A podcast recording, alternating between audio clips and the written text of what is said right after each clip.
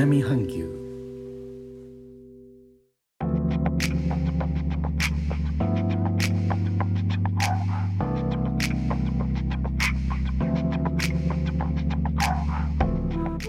インドネシアから高野です。日本との間約6000キロジャワ島中部の古い都ジョクジャカルタからお送りしております。日本とは一味も二味も違う東南アジアのライフスタイル声でお届けします。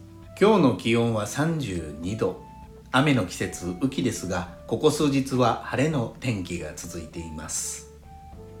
感染症防止のさまざまな規制いわゆる活動制限レベルは昨年12月から今年2022年1月3日まで延長になっていました。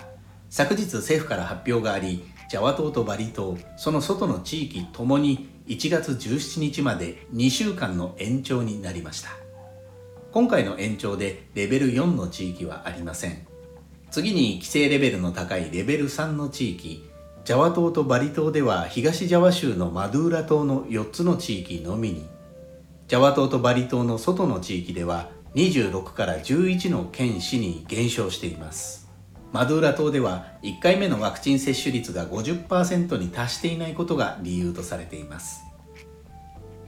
レベル2の地域ジャワ島とバリ島ではジョクジャカルタやバリ島を含む95の県市。またここにはレベル1からレベルが上がってしまった首都のジャカルタと中部ジャワ州の州都スマラン市など7つの地域が含まれています。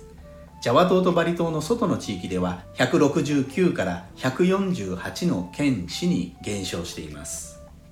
レベル2での規制代表的なところでは社会活動を維持するのに必要とされる部門以外では50%の社員がリモートワーク。出社には感染症の検査ワクチン接種管理のアプリケーションプドリリンドゥンギの利用が必須です。伝統的な市場食料品店スーパーマーケットの営業時間は夜の21時。収容率は定員の50%館内で食事のできる時間は60分までです。映画館は収容率70%でお祈りの場所礼拝所は最大75%の収容率で結婚披露宴は50%の定員で開催できますがその場で飲食はできません。現在レベル2のジャカルタの副知事はオミクロンとは何の関係もない。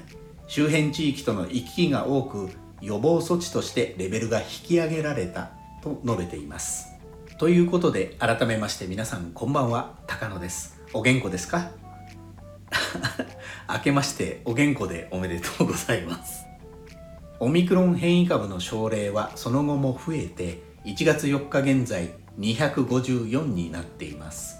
1月1日の保健省の発表では12月31日には68例が追加主にサウジアラビアトルコアラブ首長国連邦アメリカから帰国したインドネシアの市民11人の外国人を含みます。1月2日には東ジャワのスラバヤ市で2例の国内感染が出ています。バリ島への家族旅行の経歴があります。1月3日までには14増えて152例に。同日ジャカルタの副知事が162例になっていると発表しています。1月4日の保健省の発表ではさらに92増えて254内訳は海外から来たものからの239と15の国内感染。ほとんどは軽度で最も一般的な症状は咳49%と鼻水27%などとなっています。今日は関東も雪みたいだね。謎がすいな。こっちは気温が30度以上だからねあでも音声配信らしくこっちでも雪を降らせてみっぺ。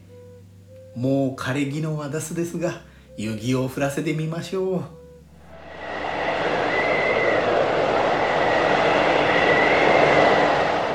あー涼しくなってきた。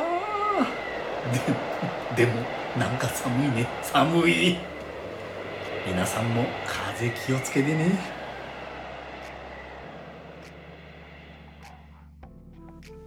最後までお聴きいただき、レター、コメントもいつもありがとうございます。インドネシアから高野でした。それではインドネシア語でのご挨拶、またお会いしましょう。参拝、順払き。